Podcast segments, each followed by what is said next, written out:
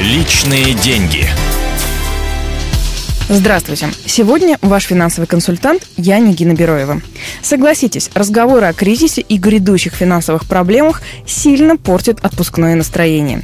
Экономика тормозит, доходы стоят на месте, и только цены в магазинах продолжают повышаться. Доводить себя до депрессии, читая пессимистичные прогнозы, не стоит. С таким настроем вы толком и не поработаете, и не отдохнете. Сегодня поговорим о том, как подготовиться к кризису. Россияне кризисами закалены – и все равно каждый раз первая мысль, которая возникает у многих – бежать в магазин и затариваться спичками, гречкой и солью. С точки зрения финансов это бесполезный архаизм. Непростым временам готовиться нужно комплексно. Во-первых, по возможности начать откладывать деньги. Удобнее всего для этого подходит банковский вклад с возможностью пополнения счета. С каждой зарплаты старайтесь относить в банк хотя бы по 2-3 тысячи рублей. А если получится, то и больше. Подушка безопасности нужна всегда. Сейчас же банки предлагают неплохой процент по депозитам. В среднем 9-10% годовых, то есть выше инфляции.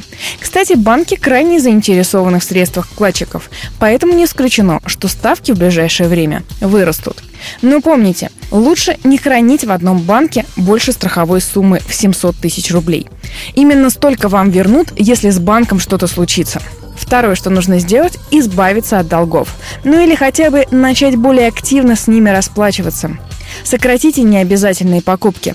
Лучше немного затянуть поясок, но быстрее закрыть кредит. Но самое главное – обезопасить себя от потери работы. Ценных сотрудников не увольняют даже в кризис. Надейтесь на лучшее, но будьте готовы ко всему. А я прощаюсь с вами и помните, деньги лишними не бывают. Личные деньги.